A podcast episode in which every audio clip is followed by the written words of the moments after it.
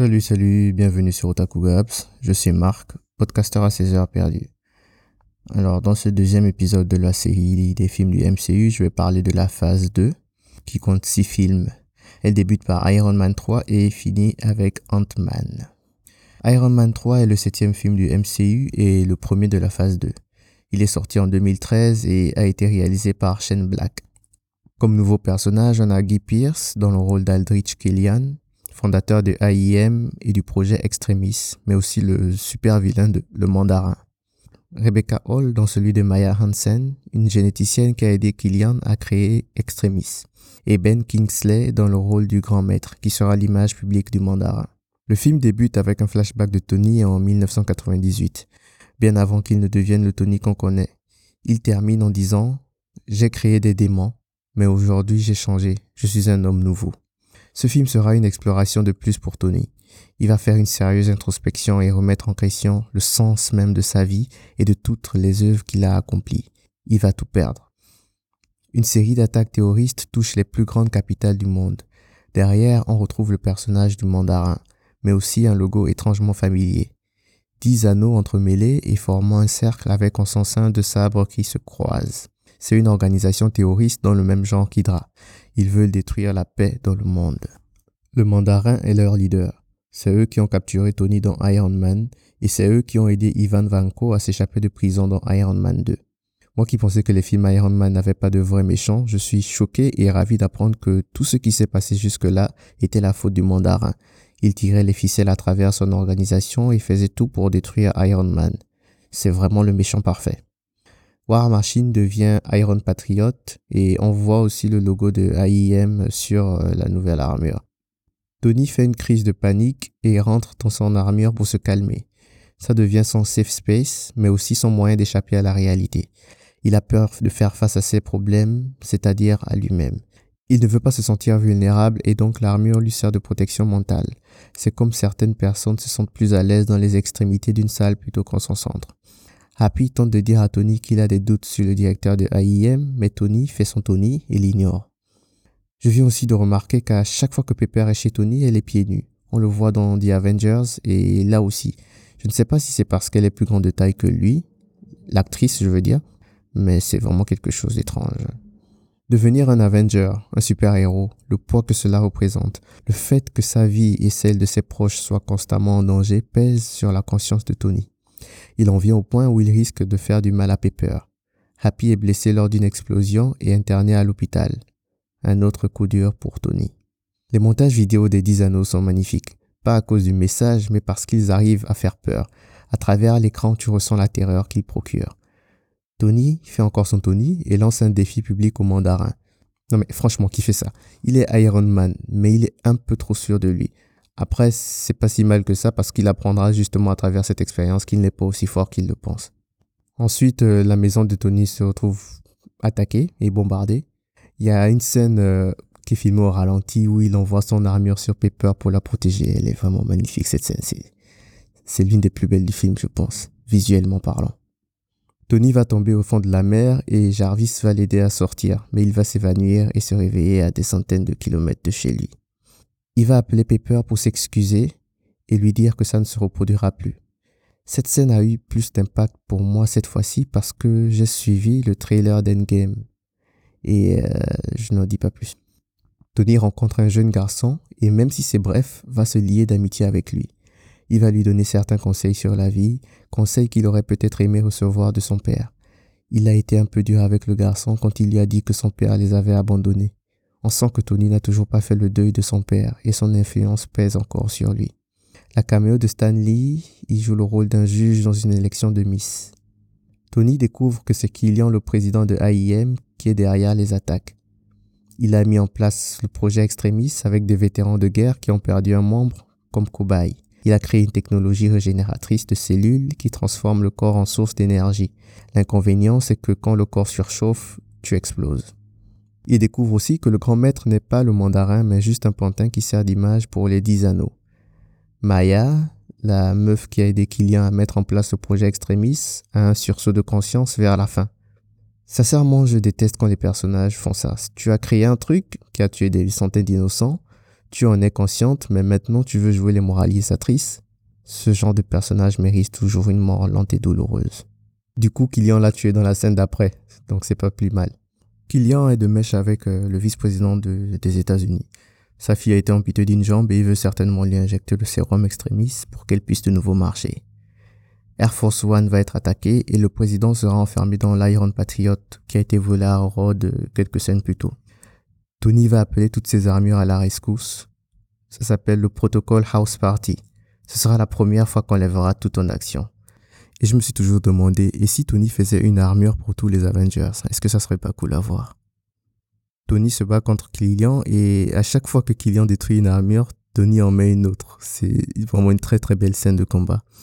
Pepper, qui a été injecté par Extremis, devient une super badass et tue Killian. Tony va ensuite ordonner à Jarvis de détruire toutes ses armures. Ça peut symboliser une destruction de l'ancien Tony et un renouveau pour lui. Sa maison est détruite, il n'a plus rien pour le protéger. Il n'a plus besoin du réacteur circulaire pour vivre. Il a réussi à vaincre ses propres démons, du moins jusqu'à ce qu'il s'en de nouveau. Dans la scène post-générique, on voit Tony et Banner, et tous les films étaient en fait Tony qui lui racontait une histoire. Ce film, c'est une overdose d'armure d'Iron Man. Je pense qu'il est plus développé qu'Iron Man 2 en termes de scénario, mais beaucoup moins qu'Iron Man.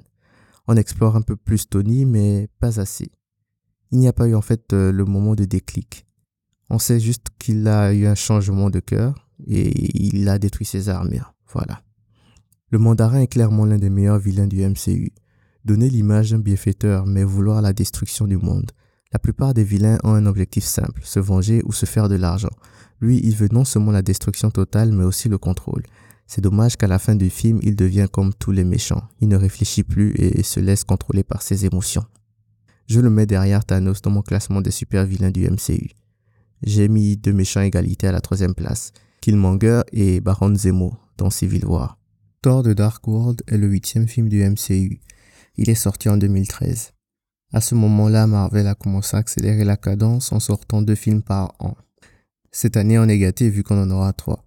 Il a été réalisé par Alan Taylor. C'est pourtant un grand réalisateur, mais ce film n'était pas fait pour lui. Il a réalisé des épisodes de Lost, Six pieds sur terre, The West Wing, Sex and the City, The Sopranos, Mad Men et le dernier épisode de la saison 6 de Game of Thrones. Comme ajout au casting du film, on a Christopher Eccleston dans le rôle de Malekith, le chef des elfes noirs. Petit fait intéressant, Zachary Levy, qui joue le rôle de Fandral, va être l'acteur principal du film Shazam. Heureusement que son personnage n'était pas important, sinon ça serait bizarre. Par exemple, un Chris Evans qui devient Batman. On a aussi René Rousseau dans le rôle de Frigga, femme d'Odin et reine d'Asgard. Malekith, avec ses elfes noirs, va lancer une guerre. Il comptait sur le pouvoir de l'éther pour la gagner, mais les Asgardiens de l'époque ont réussi à le lui prendre avant qu'il ne l'utilise. L'éther est l'une des six pierres de l'infini, la pierre de la réalité. Elle permet de modifier la réalité et les lois de la physique. À la fin du premier film Avengers, Thor a emmené Loki sur Asgard et là on voit que Loki a été emprisonné. Et pendant ce temps, Thor et ses potes continuent de taper sur tout le monde. Le truc c'est qu'on se lasse jamais de voir Thor se battre. Il est, c'est comme Hulk en fait. Il est super violent et il tape sur tout le monde et il prend plaisir à se battre. C'est vraiment beau à voir. Asgard a une façon très particulière de maintenir la paix dans les neuf mondes. Il s'assure que personne n'obtienne plus de pouvoir qu'eux pour qu'ils puissent continuer de régner en maître. Il règne par la terreur et la soumission forcée. Qu'est-ce qui leur donne le droit de décider d'être les maîtres des neuf mondes? Un autre peuple n'a-t-il pas plus de mérite qu'eux? Les Asgardiens sont des barbares sanguinaires qui ne connaissent que l'usage de la force. Ça peut faire l'objet d'une discussion intéressante sur la moralité et la légitimité des actions prises par certaines nations dans le MCU. Thor est tourmenté. Il pense à Jane Foster, la meuf qui ne sert absolument à rien mais qui va avoir un rôle important dans ce film. Franchement, ce film prend les trois personnages qui ont rendu le premier film ennuyeux et décide d'ajouter un quatrième encore plus ennuyeux à l'équipe. Tu viens poursuivre un film du MCU, tu viens poursuivre le tout-puissant Thor, mais tu te retrouves avec Jane, Darcy, Erskine et l'autre individu. Là, tout de suite, je peux directement arrêter ma revue et dire que le film n'a pas d'importance. En fait, le plus important dedans, ce sont les 30 premières secondes et les 15 dernières. Mais bon, Donc Jane, grande scientifique, continue d'étudier les vibrations électromagnétiques dans l'atmosphère pour je ne sais quelle raison et découvre un portail spatio-temporel dans une usine abandonnée. Elle se retrouve à l'endroit où la pierre de la réalité a été cachée par les Asgardiens et va être possédée par cette dernière. La pierre a une forme liquide, ce qui fait qu'elle peut s'introduire où elle veut. Ce film est devenu Roméo et Juliette avec Thor dans le rôle de Juliette. Ça me fatigue. Les elfes noirs attaquent Asgard. On voit Heimdall dans toute sa badassitude. Ils auraient dû plus exploiter ce personnage, je pense, parce que il est vraiment fort. La mère de Thor meurt. Ils ont voulu rendre ça émotionnel, mais sérieusement, Asgard, la nation de guerriers la plus forte, passe son temps à se faire attaquer. Dans littéralement tous les films Thor, Asgard se fait attaquer. Il y a un truc que j'ai vraiment apprécié par contre, ce sont les scènes de Loki en prison, surtout celles après la mort de sa mère. On y voit un Loki meurtri, désemparé, un Loki sans illusion ni artifice, le vrai Loki. L'amour qu'ils se portent dans leur famille est sincère et profond. Il accepte de se montrer tel qu'elle a tort. Une facette de lui qu'il n'a jamais montrée, sa vulnérabilité. Loki a toujours voulu obtenir la validation et le respect des autres. Il utilise des méthodes qui lui sont propres, mais ça reste un être qui a besoin d'affection. Il veut à chaque fois prouver à son père qu'il peut le surpasser. Il demande à sa mère si elle est fière de lui. Il a besoin que les personnes qu'il aime le plus au monde lui donnent leur approbation, leur amour inconditionnel, qu'ils lui disent à quel point ils sont fiers de lui. Il s'est toujours senti différent. Thor était plus fort et apprécié de tous. Ça me rappelle l'une des premières scènes du premier film Thor. On y voit Odin qui dit Un jour, l'un d'entre vous devra défendre cette paix. Et la réponse immédiate de Thor, c'était Quand je deviens roi. Ça peut paraître anodin, mais le regard silencieux de Loki en dit long. Parce que pour le coup, Thor n'a pas dit si je deviens roi, mais quand je deviens roi, parce qu'il affirmait déjà qu'il deviendra roi. Ça ne change pas le fait que je déteste toujours autant Loki pour avoir tué l'agent Coulson, mais son personnage reste assez fascinant. Thor lui dit ensuite quelque chose de vraiment profond. J'aurais aimé pouvoir te faire confiance, mon frère. À quoi il répond Tu peux faire confiance à mon désir de vengeance. La caméo de Stan Lee y joue le rôle d'un patient dans un hôpital psychiatrique. Thor va sur la planète des elfes noirs avec Loki et Jane. Malekith en profite pour récupérer les terres. Et Loki meurt. Ou pas. Malekith vient sur Terre. Le hasard fait que c'est le seul endroit où il peut lancer sa conquête des neuf mondes. Jane devient experte en tout. Dès qu'elle voit un truc, elle sait ce que c'est. Elle va donc bidouiller une machine qui va réussir à empêcher Malekith de détruire le monde. Oui, Jane et son équipe de Zozo, pas tort. Jane va sauver le monde.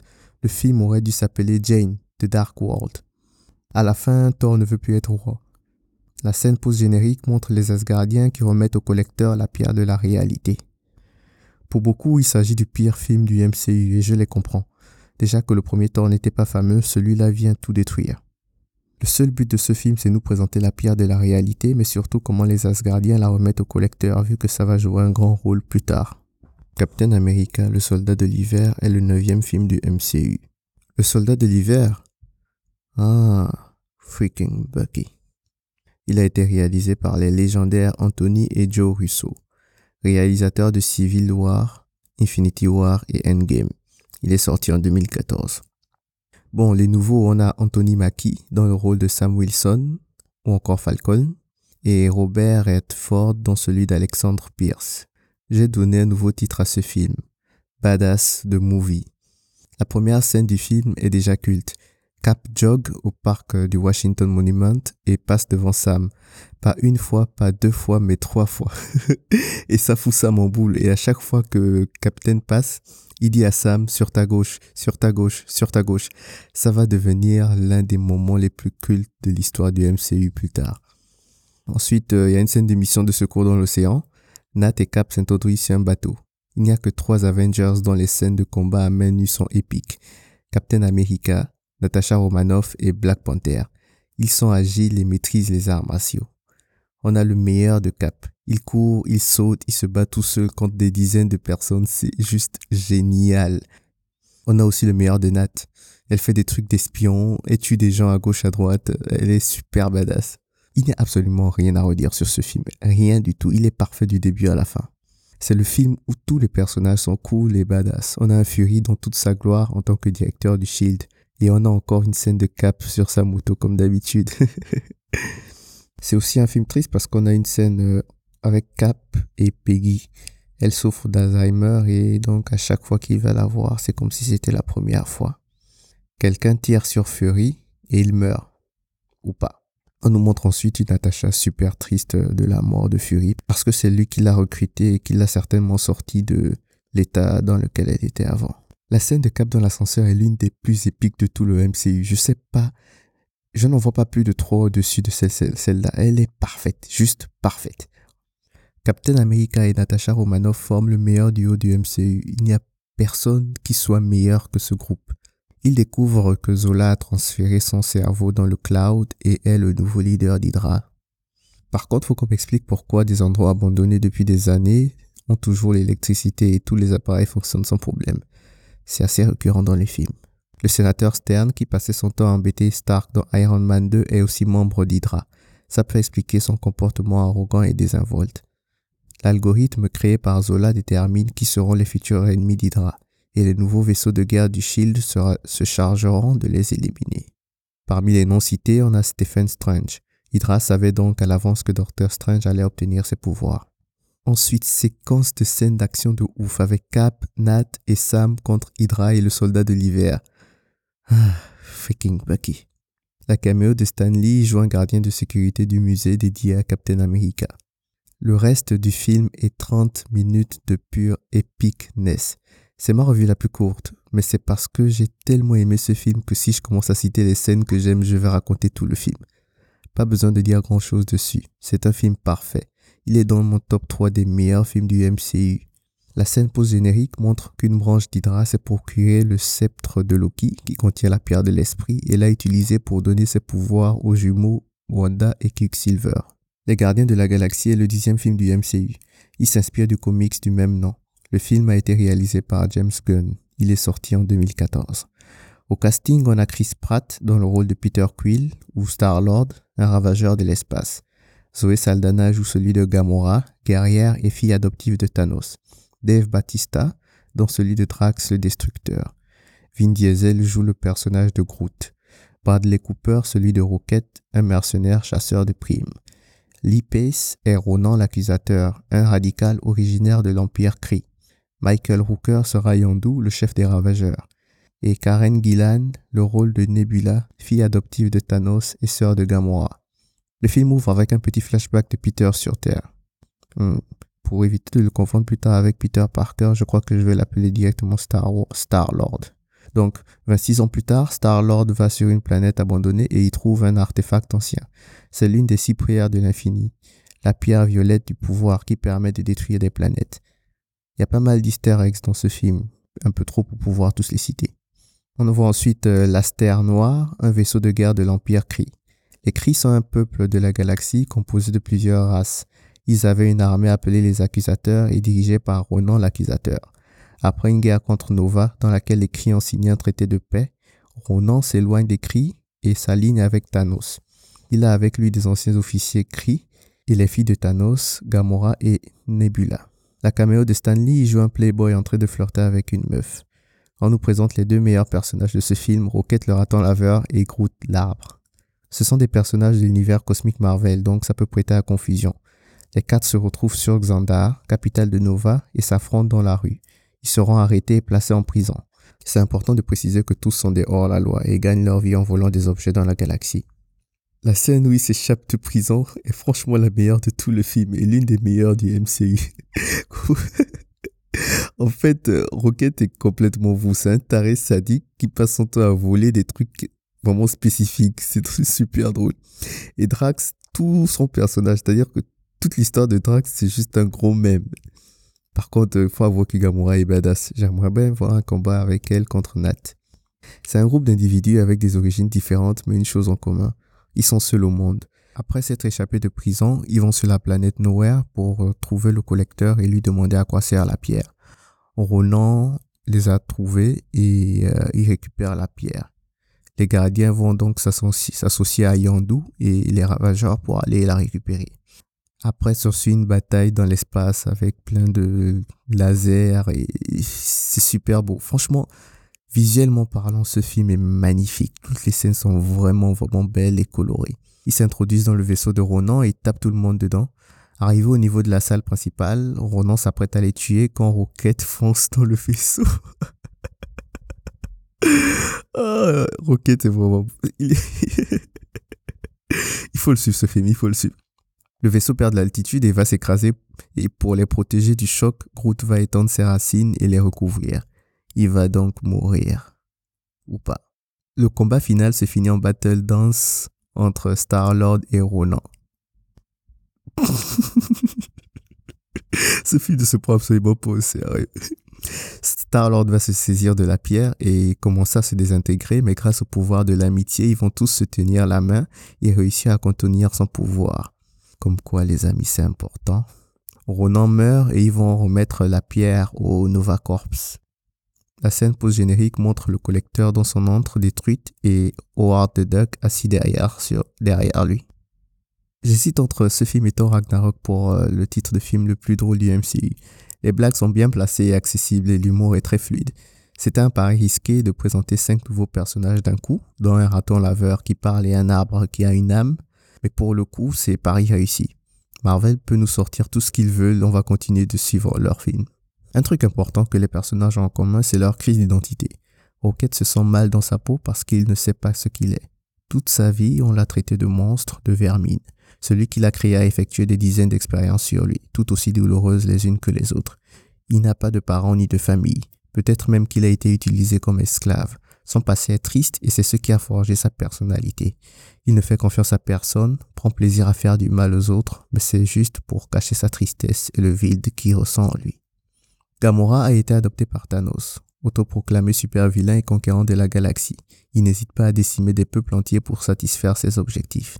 Il a entraîné Gamora et lui a fait subir des opérations certainement douloureuses pour en faire la guerrière qu'elle est aujourd'hui. Elle n'a connu aucun amour ni attention.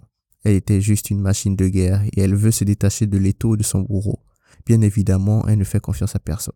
Si on enlève le côté comique de Drax, son histoire est tout autant tragique. Après avoir vu sa famille se faire assassiner par Ronan, il s'est donné comme l'objectif de se venger. Le fait qu'il montre une image d'un personnage qui n'a rien dans la tête ne veut pas dire qu'il ne ressent rien la mort de sa famille pèse toujours sur lui. On ne sait pas exactement ce que Groot ressent parce qu'il ne parle pas, mais on peut imaginer que c'est ça qui est pire. Avoir des émotions mais ne pas pouvoir les partager, se faire tout le temps insulter ou utiliser par les autres. Et Star-Lord, derrière son attitude désinvolte se cache un grand vide. Il a été élevé par des ravageurs et a certainement subi des discriminations du fait que ce soit un humain. En plus, il a un fort tempérament. Il vit au jour le jour. Il n'arrive pas à se détacher du passé, mais il ne veut pas non plus se projeter dans le futur. On en apprendra plus sur lui dans le second film.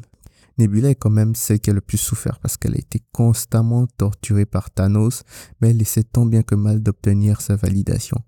Elle déteste sa sœur parce qu'elle est la préférée de Thanos, mais au fond, elle éprouve aussi de l'affection pour elle.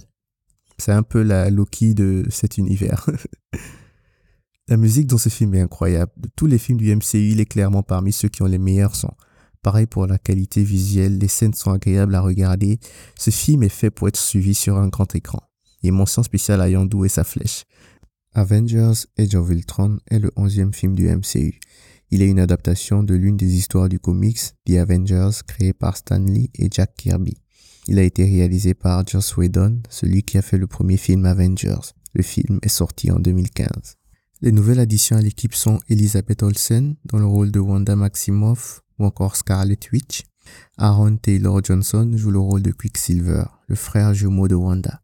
Paul Bettany, qui était la voix de Jarvis jusqu'à présent, joue le rôle de Vision. James Spader, celui d'Ultron. Le film commence sur une scène magnifique de tous les Avengers en pleine bataille dans une forêt. C'est pour ce genre de scène qu'on est fan du MCU. Et on a encore Captain America sur une moto. Tony découvre qu'Hydra travaillait sur un projet pour une nouvelle arme. Il y a même un petit easter egg d'Ultron dès le départ. Et Wanda lui montre une vision d'un futur où les Avengers ont été détruits. Ils se sont responsables et va décider de créer une machine capable de protéger la Terre. Pour rappel, il n'a pas encore récupéré de la bataille de New York contre les Chitauri.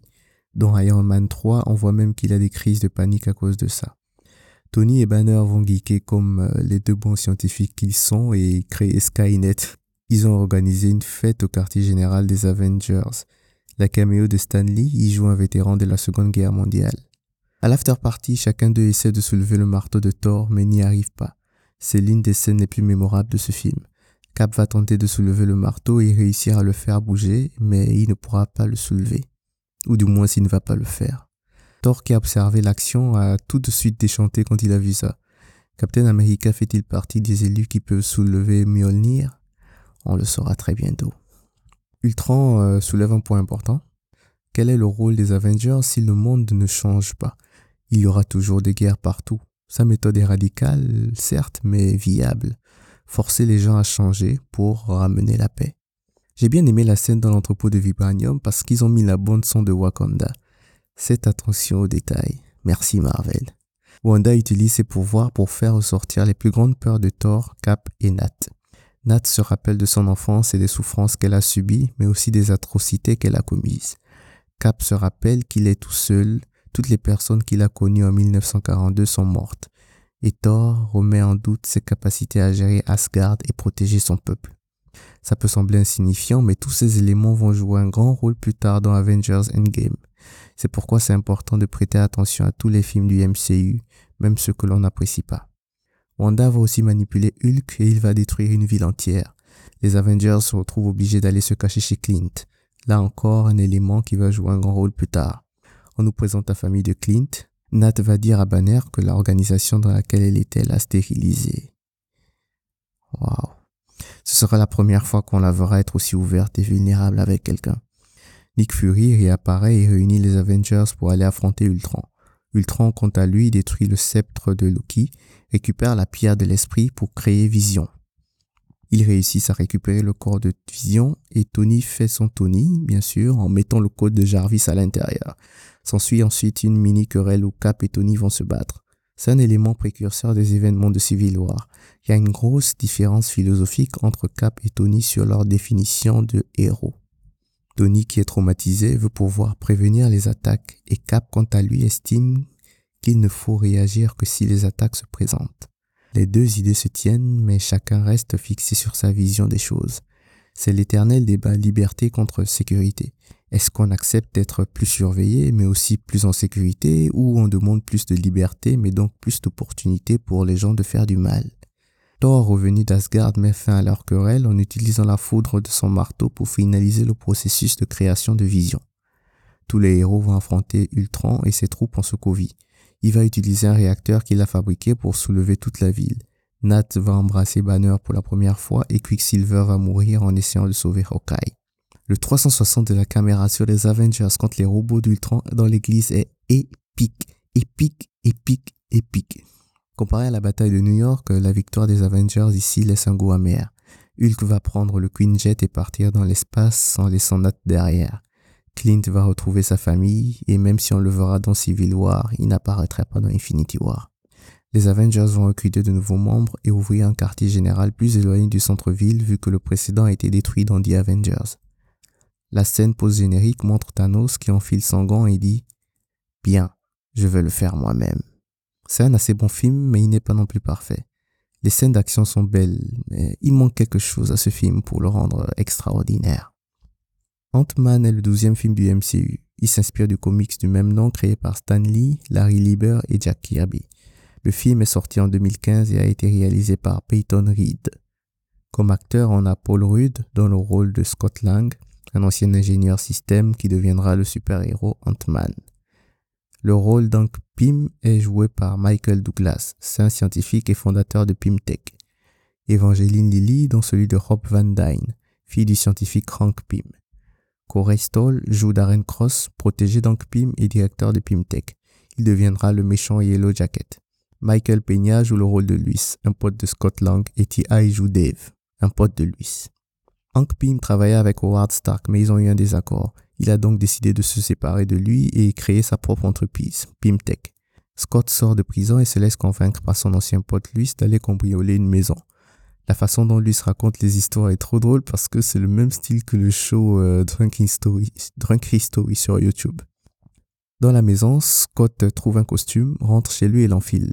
Il découvre les pouvoirs du costume et décide d'aller le rendre mais se fait capturer par la police on apprend que Hank est en fait celui qui a donné l'idée à Luis de cambrioler sa maison pour que Scott puisse trouver le costume.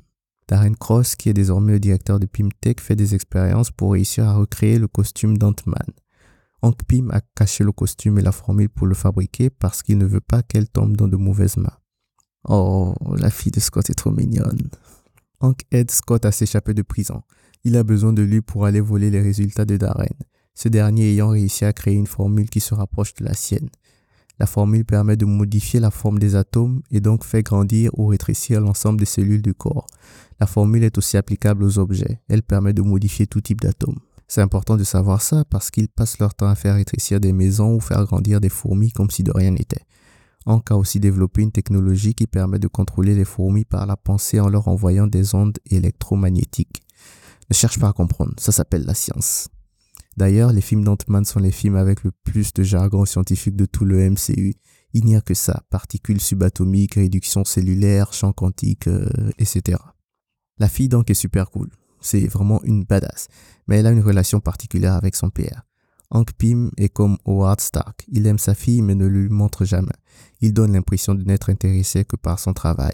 Et toute sa vie, il lui a menti sur la mort de sa mère sous prétexte de vouloir la protéger. C'est une rhétorique assez récurrente dans les films. Un personnage qui refuse de dire la vérité parce qu'il veut protéger quelqu'un. Et quand la vérité émerge, ça détruit les relations déjà établies. Ant-Man est un film vraiment drôle et Paul Rudd est juste un acteur parfait pour le rôle. Il me rappelle un peu Chris Pratt avec Star-Lord dans Les Gardiens de la Galaxie. Il arrive à rendre tout ce qu'il fait ridicule, même quand c'est sérieux. Hank a besoin d'un objet pour fabriquer une machine et seul Stark le possède. Il va donc envoyer Ant-Man le récupérer. Et quand Ant-Man essaie de voler l'objet au quartier général des Avengers, il va se retrouver face à Sam. il va lui mettre des coups de poing et à chaque fois il va s'excuser. Il met un coup de poing et puis il fait je suis désolé. Il met un coup de poing, je suis désolé. On sent aussi un petit truc qui se développe entre Scott et Hop Pym.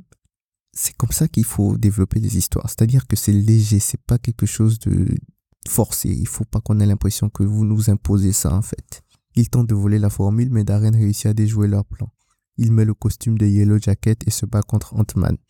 Cette séquence d'action est belle parce qu'ils exploitent tous les objets autour d'eux.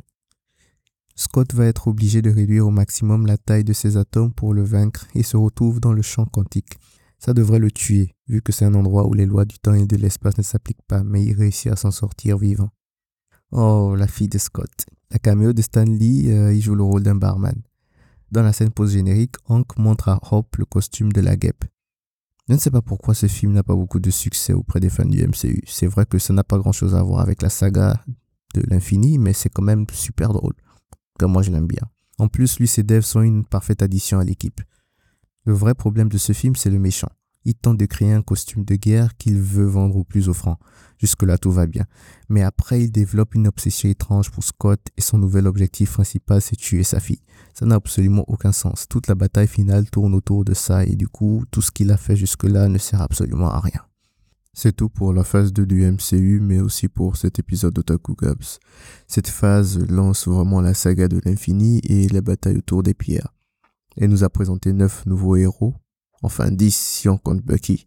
Freaking Bucky. Le podcast est désormais disponible sur Apple Podcast et toutes les autres applis de podcast. Il suffit d'écrire euh, Otaku Gabs Podcast dans la barre de recherche. Quant à moi, je te retrouve au prochain épisode. Prends soin de toi. Ciao, ciao. Thank you.